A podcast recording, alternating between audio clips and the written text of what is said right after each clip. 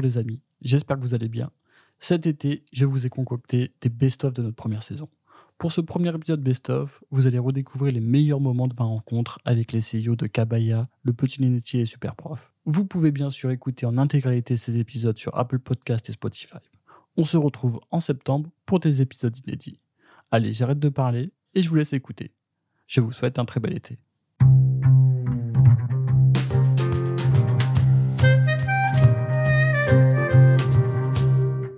Directement dans le vif du sujet, comment on a atteint cette taille en si peu de temps. Euh, si je dois résumer et donner deux éléments vraiment différenciants de Kabaya, que je donne souvent, c'est un, euh, notre façon de créer des produits. Euh, si tu veux, on ne se considère pas comme une marque de sac à dos, une marque de chaussettes, de bonnets ou autre, ni même vraiment une marque d'accessoires. En fait, notre vraie valeur ajoutée, c'est de créer des produits différenciants avec toujours une petite valeur ajoutée tu regardes sur les dix dernières années, euh, toutes les marques qui se sont lancées, euh, en général, elles ont commencé sur un monoproduit, ça a marché, et puis après, ils ont fait euh, tout le vestiaire homme, femme ou enfant, et puis ils sont contentés de faire toute la gamme en posant leur logo.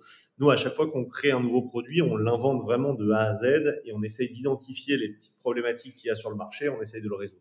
Donc ça, c'est vraiment notre première différenciation et qui fait, je pense, qu'on va un peu plus vite que, que la norme, c'est qu'on ne se contente pas juste d'avoir créé une marque sur laquelle va prendre des produits et poser notre logo. On réinvente à chaque fois chaque produit. Donc on réinvente pas la roue non plus. Hein. on se considère pas comme euh, des fabricants de fusées. Euh, c'est juste que euh, on va identifier le petit pain point du produit et puis on va, on va essayer de le résoudre avec notre ingéniosité. La deuxième vraie raison également de, notre succès, je pense aujourd'hui, c'est la façon de distribuer. C'est ce qu'on maîtrise très bien aussi. on maîtrise très bien les trois canaux de distribution, à savoir retail, donc nos magasins en propre, wholesale, euh, donc revendre nos produits à travers des revendeurs indépendants. Donc ça va du petit concept store du coin de la rue jusqu'aux galeries Lafayette, Printemps, Bon Marché et autres. Et euh, notre e-commerce. Euh, si tu regardes pareil les, les, marques des 10 voire 20 dernières années, il y a, il y a 20 ans, les marques à succès, il y a 20, 25 ans, c'était plutôt pur retail. Donc ils maîtrisaient très bien soit que le retail, soit que le wholesale. et les 5-7 dernières années, c'était souvent pur digital et pur e-commerce. Nous, notre vraie valeur ajoutée, c'est qu'on maîtrise les trois canaux. Euh, et en plus d'être euh, vertueux, viable et, euh, très résilient, bah, c'est un business très c'est un business model très compliqué à gérer. Et du coup, moi, ça me conforte dans le fait qu'on a mis une grosse barrière à l'entrée. Que si quelqu'un demain veut recréer Kabaya, bah, c'est gérer ces trois canaux de distrib, c'est une sacrée barrière à l'entrée.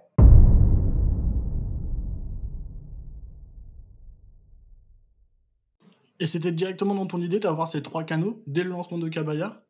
Oui, c'était vraiment dès le premier jour, hein, parce que moi je viens du, e-commerce, j'étais pure player web euh, avant Kabaya, j'avais une autre boîte pendant 7 ans, euh, j'étais distributeur de grandes marques, et je me suis aperçu qu'il y avait une vraie problématique, c'est que quand tu es pure player e-commerce, en fait, tu n'as pas de barrière à l'entrée. Il y a un truc génial avec le e-commerce sur ces 15 dernières années, c'est que n'importe qui peut créer un site, donc il n'y a, a, plus de question d'argent, euh, de savoir-faire ou autre, c'est euh, tu peux te former, tu n'as pas fait d'études, tu n'as pas d'argent, bah, tu peux monter euh, une marque sur Internet.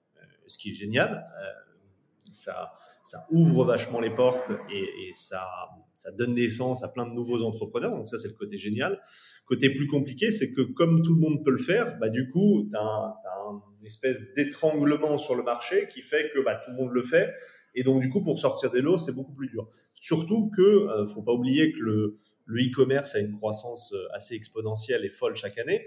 Sauf que, encore aujourd'hui, dans le retail, le business e-commerce représente uniquement 20-22% du business. 78-80% du business reste dans le retail physique. Donc, ce qui se passe, c'est que tu as tous les acteurs qui se mettent sur le e-commerce parce que c'est facile à monter, à créer et rapide sans beaucoup d'investissement et sur un marché assez restreint. Donc très vite, en fait, qui est-ce qui profite de tout ça? Bah, Facebook, Google, Instagram, euh, Shopify également, mais surtout Facebook, Google dans le sens où sans eux, tu ne peux pas avoir de trafic sur ton site. Tu vois, quand tu crées une marque, euh, personne ne la connaît. Si tu n'as pas de canaux d'acquisition, personne ne visitera ton site. Même si tu as la plus belle marque du monde, la moins chère, la plus éco-responsable et la meilleure idée de la planète, de toute façon, sans euh, les canaux d'acquisition euh, des réseaux sociaux, bah, tu n'as aucune chance, tu ne feras pas de trafic. Donc ça, je, je l'ai compris lors de ma première expérience et je me suis dit, bah, en fait, même si mon business marche au début parce que j'ai une idée un peu plus sympa que les autres un peu plus tôt, en fait, si ça se sait, bah, tout le monde fera la même chose, et puis je vais me battre euh, avec 300 euh, concurrents qui font la même chose. Donc très vite, je voulais surtout pas donner toute ma marge brute à Facebook et Google, et du coup, je me suis dit, il faut absolument que je capitalise sur des canaux physiques pour avoir une vraie complémentarité et euh, toucher beaucoup plus de monde et amortir mes coûts d'acquisition digitaux euh, sur, sur les autres canaux. C'est ce qui s'est passé, c'est la raison de notre succès aujourd'hui. J'ai vu exactement, cette année, vous prévoyez, je crois que vous implantez dans 10 nouveaux pays. Euh, Norvège, Suède, Danemark, et j'ai vu que vous commencez aussi à, essayer d'aller aux États-Unis. Euh, est-ce que tu peux nous dire comment tu sélectionnes justement ces nouveaux pays? Est-ce que tu as des indicateurs que tu vas regarder? Comment ça se passe? Alors nous, la stratégie, elle est en trois étapes. Euh, déjà, la première, c'est beaucoup d'opportunisme. En fait, on, rentre dans un pays grâce au canal B2B. C'est aussi ça l'intérêt d'avoir les trois canaux, c'est pour aller chercher l'international. Le B2B s'avère être le, donc le canal wholesale, hein, les, revendeurs, s'avère être le canal le plus intéressant. Pourquoi? Euh, Parce que pas de risque financier. En gros, la stratégie, c'est de trouver un distributeur local. Donc, comment tu trouves un distributeur euh, en Espagne, en Turquie ou aux États-Unis? Bah, Tu fais des salons. Tu fais des salons professionnels, donc tu te déplaces. Donc, ça, ça a un coût, mais si tu veux, c'est limité par rapport à des campagnes euh, Facebook que tu paierais dans un nouveau pays si tu veux te lancer. Euh, c'est quelques euh, milliers, voire dizaines de milliers d'euros, mais tu vois, faire un salon, c'est 15 000 euros dans un pays, grosso modo. Et ensuite, tu trouves le distributeur. Donc là, faut être bon, faut, faut, les chercher. une fois que tu l'as, tu lui donnes un kit d'échantillons. Donc là, c'est quelques dizaines de pièces, ça va te coûter quelques centaines d'euros, tu vois, donc, financier très faible. Et ensuite, bah là, tu dois mettre toute la force nécessaire pour, euh, pour l'accompagner, lui donner toutes les datas et tous les éléments pour que ça marche. Il faut partir du principe que lui, c'est pas sa marque. Donc, s'il sent pas toi, derrière, tu lui donnes tous les éléments visuels, merch, prix, euh, frais de port, euh, transport euh, parfait, logistique euh, bien huilé, etc., il abandonnera au bout de trois semaines, un mois, il va dire bon laisse tomber, c'est pas sérieux. Donc si toi tu arrives à être sérieux et à bien passer toutes ces étapes, tu fais des conditions intéressantes pour commencer, etc. Bah, le mec va commencer à te mettre dans les 50, 60 boutiques influentes du pays. Et là, ensuite, tu croises les doigts pour tes taux de sortie. Là, en fait, tu as un taux de sell-in. Donc, en gros, c'est 50 magasins, 500 pièces, je dis n'importe quoi.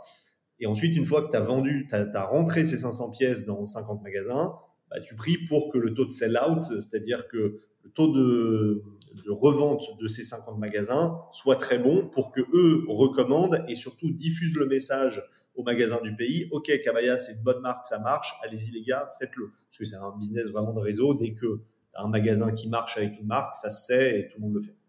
Donc en fait, ça, c'est ta première euh, info qui est hyper intéressante, c'est que nous, ça nous permet sans coût, avec juste du temps, par contre, ça, prend du temps euh, euh, et des moyens, moyens humains plutôt, au démarrage, bah, ça te permet de valider que ton produit a une appétence dans le pays. Typiquement en Allemagne, on a commencé, on a trouvé un bon distrib, il avait des agents, on a distribué à travers plein de magasins. Boum, les taux de sortie étaient très bons. On s'est dit, OK, c'est bon, déjà, on a l'info que le produit plaît en Allemagne. Parce qu'un Allemand a réussi à vendre ton produit à des Allemands. Donc ça, tu as la première info.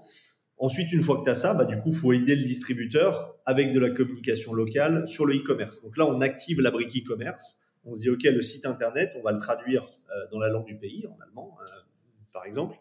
Euh, mais ça suffit pas, il faut l'adapter. En fait, nous, on a fait l'erreur au début, comme beaucoup font, de se dire, bon, bah, les Allemands sont comme des Français, les Suédois sont comme des Français les Turcs sont comme des Français.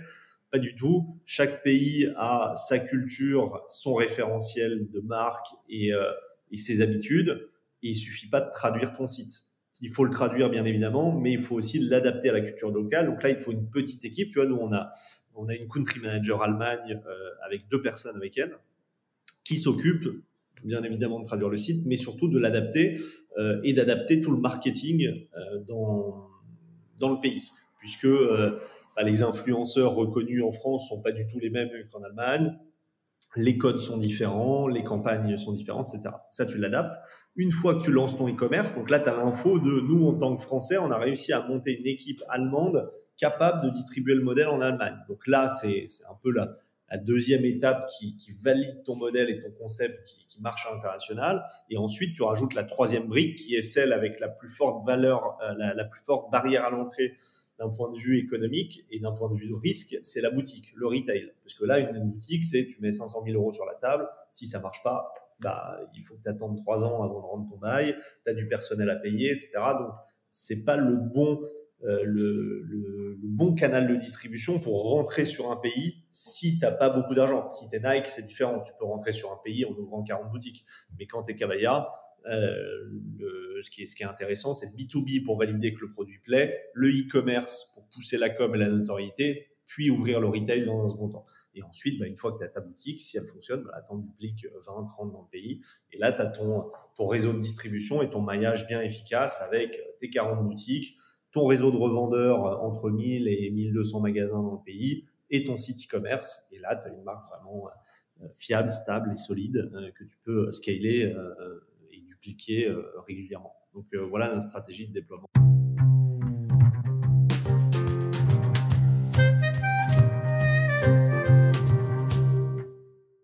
Je m'appelle Jérémy Ankawa, j'ai presque 34 ans. Euh, donc je suis marié, j'ai une petite fille de 5 ans et je suis actuellement le dirigeant et cofondateur avec Ellie de la société Le Petit Lunetier qui est euh, une marque de lunettes qui existe aujourd'hui en e-commerce donc historiquement et qui a un, réseau de magasins donc euh, actuellement donc fin décembre 2022 de, de 13 boutiques en France métropolitaine. D'accord. Donc vous avez commencé d'abord en e-commerce et ensuite vous avez créé vos propres boutiques. Exactement. Donc le, le, le site a ouvert en 2015. On a eu un développement qui était 100% e-commerce jusqu'à la fin de l'année 2018 et on a donc ouvert notre premier magasin à Paris fin 2018 euh, sur le secteur de l'optique. Euh, c'est des choses qui euh, qui ont du sens puisque tu as des problématiques légales d'agrément ou donc il faut avoir un point de vente physique. Donc l'agrément, c'est ce qui permet d'obtenir le remboursement par la mutuelle et la sécurité sociale de, euh, de, de, ta paire de, de lunettes. Euh, mon associé opticien venait de ce venait de ce secteur et de, de cette industrie et a travaillé longtemps là-dedans. Et donc pour nous, c'était logique aussi de un jour euh, retrouver un pour le développement de la marque de retrouver un développement par le retail. Vous êtes lancé à l'international euh, en quelle année? Alors justement, quand on a ouvert le, le, le retail, euh, c'est le moment où en fait on a vu que le développement en France, on va dire, euh, n'était pas du tout arrivé à maturité, mais sur lequel euh, on va dire qu'on était un peu plus nous matures sur ce qu'on avait fait. Et donc on, on, a commencé à se poser la problématique et l'envie d'ouvrir à l'international à partir de l'année 2019. Donc tu vois, en gros, les deux, trois premières années de la boîte, elles étaient vraiment concentrées sur un développement fort e-commerce France en fait, tu fais ce que tu peux et tu développes comme tu peux. Et à partir de fin 2018, début 2019, on s'est dit, bon, on va tester le retail, on va tester l'ouverture de nouveaux marchés internationaux en, en e-commerce. Donc, on a testé, euh, bon, il y a plein de façons de faire et c'est ce qui va être intéressant. En fait, on a eu deux façons de faire. On a recruté une personne à partir de début 2019 sur l'Allemagne, donc quelqu'un que je salue qui s'appelle Katharina, qui est en fait autrichienne et donc qui est une vraie native, tu vois, du pays euh, qui nous a aidé, on va dire, à, à, pas juste faire une traduction et contacter, euh, tu vois, des gens ou des partenaires dans le pays, mais qui nous a aidé à ce qu'on appelle localiser le contenu.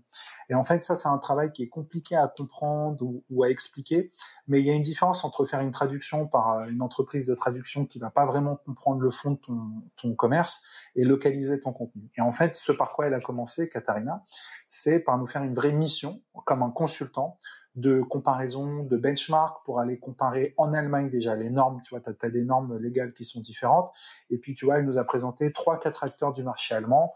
Mister Spex, tu vois, par exemple, qui est, un, des plus connus, pour nous dire, attention en Allemagne, quand tu vends de l'optique, c'est vendu comme ça, comme ça, comme ça. Attention, les verres à la vue, c'est vendu comme ça. Attention, les retours, les échanges, c'est vendu comme ça. Donc, si tu veux, pendant deux trois mois, il y a une vraie mission euh, de, de vraiment de comme un consultant d'analyse, de comparaison, de benchmark. C'est des documents, tu vois, qu'on a euh, complets euh, avec un rendu, un livrable qui est, qui, tu vois, qui est, qui est comme un, un, un rendu d'un cabinet de conseil euh, pour qu'on comprenne le marché, pour qu'on sache à quoi à quoi s'attendre, pour qu'on voit comment les choses sont vendues, sous quel nom, de quelle façon. Et une fois qu'on a fait ce travail, évidemment, on s'est mis à localiser, nous, tu vois, nos, nos processus de vente, euh, nos règles, on a adapté le légal, on a adapté les, les envois de commandes, on a adapté euh, le processus de retour pour le marché allemand. Donc on a, tu vois, on a fait tout cet effort de, euh, j'ai pas juste envoyé 5000 mots à traduire à une agence et on les a, on les a mis en ligne sur notre Shopify. On a d'abord compris le marché pour pour pour pour pour, pour l'attaquer et ça c'est le travail qui a été fait par tu vois cette personne qui est native tu vois allemande et qui est au-delà d'être juste natif sur le marché en langue germanique, a fait un effort elle de tu vois de deux trois mois de rentrer pour comprendre comment était le marché de l'optique en Allemagne. Ok, d'accord. Donc, ouais, il y a des vraies différences entre le marché français et le marché allemand ou le marché européen sur, euh, oui, le remboursement, euh, sur la partie légale. Ouais, j'imagine que. Il y a ça, il y a la façon de vendre, il y a comment. En fait, au-delà de ça, c'est en France, tu vends les lunettes. Bah, tu connais, c'est ton marché. Comme je t'ai dit, mon associé est opticien en France, puis c'est un marché sur lequel on était de quelques années, donc sur lequel on se dit, bah, ok, on sait comment on vend des lunettes en France mais c'est un achat qui est médical, l'Allemagne. Enfin, la, lunette, pardon, c'est un achat qui est médical ou paramédical. Et donc, la façon de vendre, la façon de proposer les choses, la façon de l'expliquer, il faut faire attention à ça. Tu vois, je pense que même si tu vends des pulls ou tu vois des choses qui te paraissent vraiment les mêmes que tu les achètes des chaussures en France ou en Allemagne, il y a quand même cet effort de comprendre à comment on fait une vente sur un autre marché. Et, et c'est tout. Et donc c'est cet effort qui a été fait, sur lequel on a investi, tu vois, du temps, de l'argent. Euh, des ressources humaines pour euh, pour le comprendre avant de se lancer. Et à mon sens, c'est ce qui nous a permis de, on va en reparler, mais de, on va dire de, au moins de fonctionner. On n'a jamais été ultra rentable sur l'Allemagne, mais on a réussi à atteindre, tu vois, les 100, 150 000 euros parfois par mois de chiffre d'affaires. Et je pense que si on n'avait pas fait ce travail, on n'aurait jamais pu avoir un bon taux de conversion parce qu'on a eu parce qu'on avait un bon contenu bien localisé, bien traduit, avec une bonne compréhension de comment vendre sur le marché allemand. Donc, c'était quoi les principaux obstacles que tu as rencontrés là-bas? Alors, euh, sur le marché allemand, en e-commerce, on va dire que tu en as deux qui sont énormes et qui font que on, a persévéré, mais on n'a jamais, on va dire, dépassé un seuil qui nous a permis de continuer. Le premier, c'est qu'en fait, euh, c'est un marché en termes de e-commerce qui est extrêmement mature, et ça, ça a deux implications. Premièrement, tes coûts marketing sont très élevés. Euh, donc, en fait, ce qu'on appelle les coûts marketing à notre échelle, nous, euh, mais enfin, sur tous les leviers marketing existants, donc par exemple que ce soit Google AdWords ou Facebook ou l'influence, les prix sont assez élevés. Euh, quand je dis assez élevé, ça veut dire beaucoup plus élevé qu'à la même époque en France. Pourquoi? Parce que le marché est plus mature, donc plus structuré, donc mieux représenté par des agences. Donc les intérêts, tu vois, des marques ou des ou des ou des gens qui te font la pub sont mieux représentés. Donc voilà, euh, ça coûte plus cher. Et le deuxième obstacle en Allemagne et sur le, enfin tous les gens qui ont fait l'Allemagne connaissent bien ce, cet obstacle, c'est les taux de retour. Et en fait, l'Allemagne, c'est un cauchemar sur le, le taux de retour. Euh, T'as beau faire tous les efforts du monde, en fait, euh, les Allemands, pour faire simple, je, moi, je l'ai encore parfois parce qu'on a encore des commandes en Allemagne. Ils veulent donc ils vont t'acheter une paire, ils vont en commander 15 et ils vont t'en renvoyer 14. Ah oui, donc c'est vraiment euh, spécifique à Allemagne alors. C'est très connu en fait en e-commerce, tu sais, c'est connu, enfin c'est une information qui existe à plein d'endroits, tu vois, qui, qui, qui est pas juste par rapport à nous, mais tu prends des Zalando, des choses comme ça sur les marchés allemands, ils ont des taux de retour qui sont beaucoup plus élevés que sur d'autres marchés. Euh, parce que le consommateur en fait allemand, on va dire qu'il il a encore plus d'attentes que le consommateur français quand il est sur Amazon. Tu vois ce que je veux dire? Le consommateur allemand, il, en fait, le, je crois que je veux pas te dire de bêtises, mais le retour gratuit, je crois qu'il est obligatoire en Allemagne. Et donc en fait, le consommateur allemand, il achète 10 chez toi, donc il prend 10 paires et il va t'en vendre 10 ou 9. Et donc à la fin, toi, tu as payé deux expéditions, deux frais de restockage, euh, envoyer 10 paires, ça coûte cher en termes de poids, en termes d'expédition, en termes de logistique. Et, et il va t'en garder. Je, je, te donne un exemple qui nous est arrivé il n'y a pas plus tard qu'un mois. On a vu le matin, nous on fait nous-mêmes les commandes, 20, 24 paires de lunettes commandées par une, par une personne en Allemagne. On ne voulait pas faire la commande parce qu'on savait très bien que on allait en récupérer. On l'a fait parce que bah, tu es un peu obligé de la faire. Et elle nous a renvoyé 24 paires. Et par rapport à en France, euh, quoi, je me rends pas du, quoi, je me rends vraiment pas compte en France. Il y a, y a, beaucoup de retours ou Il y en a, mais beaucoup moins. Euh, donc, pour te donner un exemple, nous, quand on a démarré l'Allemagne, donc tu vois tout un truc qu'on a fait, on a été extrêmement analytique. On avait des taux de remboursement et de retour de 30% sur la partie non optique, parce que la partie optique, on avait, enfin, comme c'est personnalisable, il y a moins ou pas de retour, donc elle était beaucoup plus faible. Mais sur la partie, donc tu vois, nous on était à 30%, quand en France, en France, on va être à 7, 8, 10%. Et ça, c'est vrai sur beaucoup d'industries en Allemagne, c'est connu. Hein. Euh, mais les mecs qui vendent des chaussures, des trucs comme ça, tu vois, toi et moi en, en cheveux perdus, on s'y connaît, mais ils s'arrachent vraiment les, les, les cheveux. Euh, et, et, en fait, c'est tous les mecs qui font du e-commerce vont te dire, bah, l'Allemagne c'est un énorme marché. Par contre, euh, taux de retour, euh, c'est deux, trois fois ce que tu connais sur les autres marchés. D'accord. Donc, donc, les deux principaux obstacles, ça a été euh, vraiment sur le, le côté euh, publicité qui coûtait très cher. Exactement.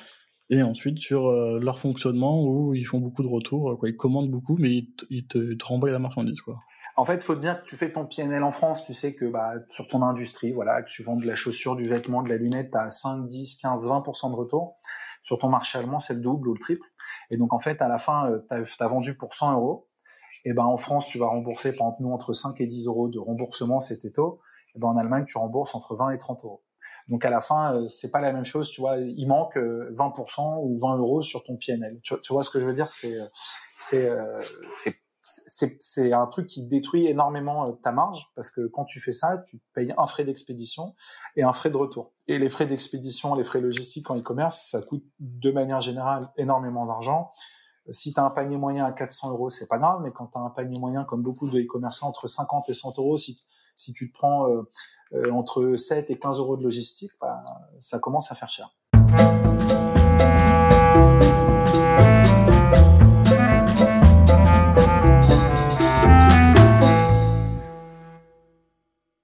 Euh, moi, je m'appelle Wilfried Granier. Je suis l'heureux papa d'un petit Olympe avec qui j'ai fêté ses 4 ans le week-end dernier et également l'heureux papa fondateur d'une entreprise qui s'appelle Superprof et qui est euh, une joyeuse bande de copains, euh, un peu plus de 200 personnes aujourd'hui, 200 collaborateurs, euh, voilà, qui œuvrent pour le partage de connaissances dans l'univers. Et aujourd'hui, Superprof, effectivement, bah voilà, c'est d'un côté une grande communauté de professeurs avec plus de 21 millions de professeurs triés sur le volet.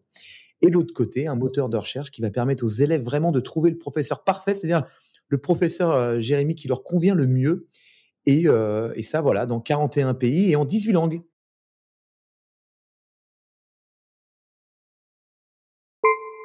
Et l'algorithme, donc c'est vous-même qui l'avez créé. Comment, ça se passe? Que c'est qu'on entend souvent ce mot algorithme pour euh, souvent les réseaux sociaux, etc. Mais comment comment ça se met en place concrètement? Ah bah écoute, euh, alors c'est voilà, je, je, pour rendre la paternité à, son inventeur, euh, puisque c'est moi. Euh, au début, j'ai créé effectivement en fait un, euh, un algorithme qui permet de trier euh, les bons professeurs, voilà, et mettre en avant aussi les professeurs qui étaient disponibles et pas loin de, de l'élève. Et donc en fait, on a utilisé plusieurs critères de voilà des, critères d'importance. Par exemple, la vérification du diplôme, c'était un critère d'importance. là, le temps de réponse, le taux de réponse, tu vois. Donc au début, il y avait à peu près une vingtaine de critères quand j'ai lancé le Super Prof. Et puis au fur et à mesure, en fait, on a énormément rajouté de critères, de, mesures de performance, de mesures de qualité, avec les retours de la communauté des élèves. Et aujourd'hui, on a à peu près une petite centaine de critères qui vont nous permettre de trier euh, les bons professeurs des mauvais. Voilà. Ok, super. Donc ouais, donc c'est vraiment grâce à l'algorithme que euh, tu pourras être sûr qu'en concrètement le professeur est vraiment de qualité et adapté à l'élève. Absolument à, la fois qu'il soit de qualité, à la fois adapté à l'élève et à, la fois disponible. Parce qu'évidemment, il ne servira à rien de te proposer un, professeur Jérémy qui est fabuleux, qui habite à côté de chez toi et tout, mais qui est pas disponible. Donc en plus, on doit mesurer la disponibilité du professeur. Donc euh, bah, c'est des, euh, des centaines de milliers de données qui sont euh, traitées et générées chaque jour et que l'algorithme du coup bah, utilise. Et puis bah, plus il a de data en fait, et plus il, arrive à, te proposer le meilleur professeur. C'est-à-dire que on utilise aussi énormément, enfin, on veut savoir qui est l'élève en fait, parce que si tu veux, le, bon professeur pour toi, euh, toi tu es un jeune adulte, ça sera pas forcément le, même professeur pour un enfant, pour un senior, pour une jeune femme, pour, enfin, tu vois, a, il y a différents comme ça personnages. Donc, l'algorithme, il a besoin aussi de te connaître, toi, qui tu es, qu'est-ce que tu as pensé de tes anciens professeurs, et pour affiner au fur et à mesure, effectivement, le matching, parce que nous, on croit très fort, en fait, au matching, c'est-à-dire que voilà, on est là pour créer une alchimie entre le professeur et l'élève et vraiment euh, te proposer le prof parfait et aussi évidemment euh, que le professeur il se sente super à l'aise avec son élève. Donc euh, voilà, l'algorithme il est là pour faire un, double matching, à la fois proposer un professeur pour toi et effectivement que le professeur accepte la demande de cours de l'élève. Et est-ce que tu peux nous en dire plus un petit peu sur votre stratégie d'exportation? Comment vous utilisez ces stratégies Est-ce que vous avez une stratégie mise en place pour euh, bah, aller sur, sur différents marchés dans le monde? Parce que j'imagine que bon, aller sur un marché et le faire, le dupliquer sur autant de pays, j'imagine qu'il y a quand même un process peut-être ou une méthodologie que vous avez mis en place. Ouais, ouais. Alors, bah, il faut que tu saches déjà que moi, quand j'ai créé Superprof, j'ai créé la boîte de mes rêves. Hein. Donc euh, voilà, j'avais euh, découvert Airbnb. Je trouvais qu'Airbnb c'était fabuleux. Brian Chesky il avait fait un travail incroyable sur la confiance entre deux individus qui, à l'autre bout du monde, ont assez de confiance pour se partager un appartement. Donc je m'étais dit, putain, l'idée de la communauté de confiance, c'est vraiment quelque chose de très intelligent. Et donc j'ai voulu répliquer ça sur le cours particulier, tu vois. Euh, et donc cette confiance euh, euh, qui est créée d'abord en France, puisqu'on a voulu tester le modèle en France, tout de suite on s'est dit si on le fait, par contre on le fait à l'international, parce que le cours particulier, le partage de connaissances, c'est quelque chose vraiment d'international, c'est présent partout dans le monde partout dans le monde, en fait, tu veux apprendre des choses, eh bien, la meilleure façon d'apprendre, c'est d'être avec quelqu'un. Donc, vraiment, on a tout de suite eu l'idée de l'international. Mais c'est vrai que on n'avait pas forcément une stratégie très claire sur le déploiement international, et quel pays on allait lancer en premier. Et donc, du coup, en fait, on a vachement travaillé avec le cœur. C'est-à-dire que le deuxième pays qu'on a lancé au bout d'un an, c'était l'Espagne. Bah, parce que moi, j'adore ce pays, l'Espagne. J'adore partir en vacances euh, en Espagne. Donc, je me suis dit, tiens, euh, si j'ai une bonne raison de, partir euh, en vacances en Espagne. Comme ça, je pourrais dire en même temps que je travaille. Donc, euh, on a vraiment fait avec le cœur sans vraiment de stratégie. La seule stratégie qu'on a mis en place, c'est qu'on s'est dit, écoute, si on lance un pays, il faut vraiment que ça soit un pays, une expérience très locale. C'est-à-dire que quand tu es en Espagne, il faut que tu sois, que aies l'impression que ce soit un site totalement espagnol, où on ne te répond qu'en espagnol au support, que tout le système scolaire soit écrit en espagnol, que la façon de chercher au niveau géographique, moteur de recherche, ça c'est en espagnol. Donc, le premier truc qu'on a fait, c'est qu'on a recruté un natif du pays. Donc ça, c'est vraiment la, la, stratégie qu'on a mis en place.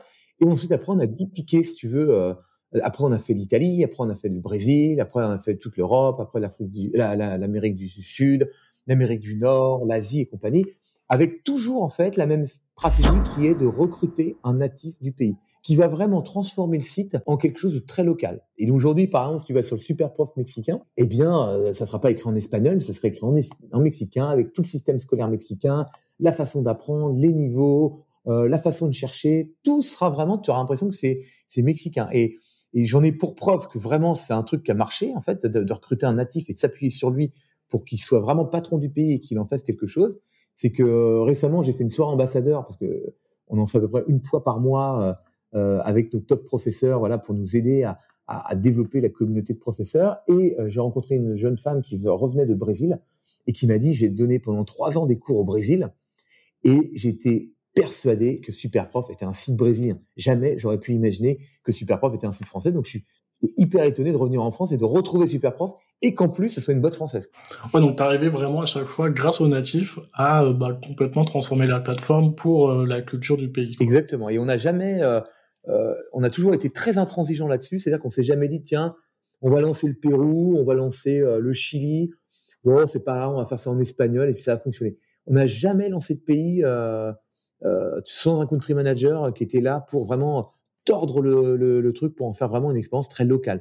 D'ailleurs, on parle toujours d'une boîte internationale. Euh, moi, j'ai tendance à dire qu'on est en fait une boîte multilocale, quoi, multinationale. Tu vois, c'est plus qu'international, puisque en fait, euh, chaque patron de pays, chaque country manager du pays, en fait, a une grosse, grosse autorité et, vraiment une latitude énorme pour, gérer le pays comme il l'entend. Si tu veux, le, seul tronc commun qu'on a, en fait, euh, c'est on partage les bureaux et euh, on partage la technologie.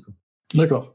Et donc après, c'est lui qui décide de la stratégie marketing à mettre en place là-bas, euh, comment se faire connaître. Voilà, par exemple, tu vois, bah, une des principales missions du country manager, c'est de faire grossir la communauté de professeurs. Eh bien, on a des techniques, hein. il y a du Google AdWords, il y a du euh, Facebook, il y a des réseaux sociaux, des, partenariats avec les universités, mais le country manager, il peut très bien dire, alors moi, je vais faire un partenariat avec un job board. Dans notre pays, c'est pas Google qui fonctionne, c'est tel moteur de recherche. Enfin, il, y a un nouveau euh, en, Corée, par exemple, où on opère en Corée, il y a un réseau social euh, qui est utilisé qu'en Corée. Enfin, tu vois, chacun en fait va tordre toutes les bonnes pratiques qu'on utilise avec euh, à son pays. Donc euh, voilà, et donc il fait comme il veut, sachant que l'objectif c'est de recruter des professeurs, donc euh, très autonome. Et donc, quels sont les principaux canaux de distribution que vous utilisez pour vous faire connaître? Donc, tu m'as dit les réseaux sociaux, Google Ads. Est-ce que tu en as d'autres? Alors, écoute, nous, pour se faire connaître, principalement, on a utilisé quand même majoritairement le SEO. Donc, le SEO, ça a vraiment été le, le, truc le plus puissant. C'est-à-dire que pendant sept ans, moi, je n'ai jamais fait de publicité pour recruter des clients. C'est-à-dire que les clients, c'est quand même les élèves, que c'est les élèves qui payent pour trouver les professeurs. Donc pendant sept ans, j'ai jamais mis un euro de marketing. Donc que du SEO. Voilà. Depuis sept ans, quand même, on s'est diversifié, puisque du coup, effectivement, maintenant, on achète de l'AS. On fait de l'influence avec, des influenceurs, les réseaux sociaux. Euh, on fait des, plein de types, des cours, des lives, tout ça et tout. Et euh, depuis septembre, on a attaqué aussi la publicité sur, à la télé.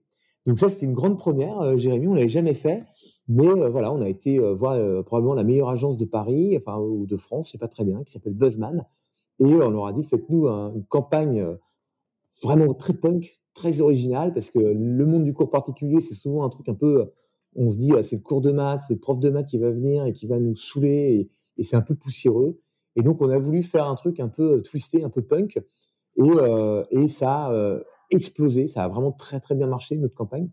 Euh, donc, depuis effectivement septembre de cette année, au-delà des trucs, des canaux classiques d'acquisition, on a aussi attaqué la télé et on est très content de nos campagnes de, de pub. D'ailleurs, on repart en janvier avec avec nos campagnes et, euh, et, on espère que ça va vous plaire tout autant, puisqu'on avait euh, tourné euh, cinq campagnes de pub et qu'en septembre, on en a sorti que trois. Et là, on sort les deux et celles d'après, la suite des aventures de, de, nos élèves qui sont super énervants à partir de janvier. D'accord. Et donc, ça va être diffusé en France? Ah bah bien sûr.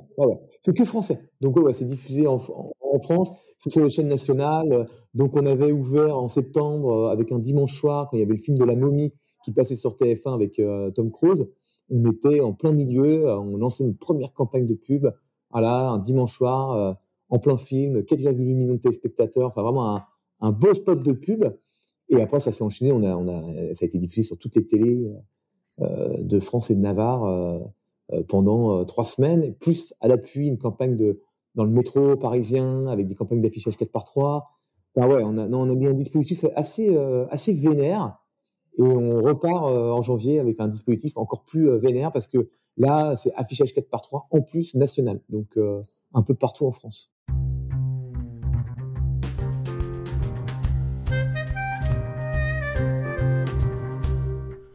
Merci d'avoir écouté ce best-of.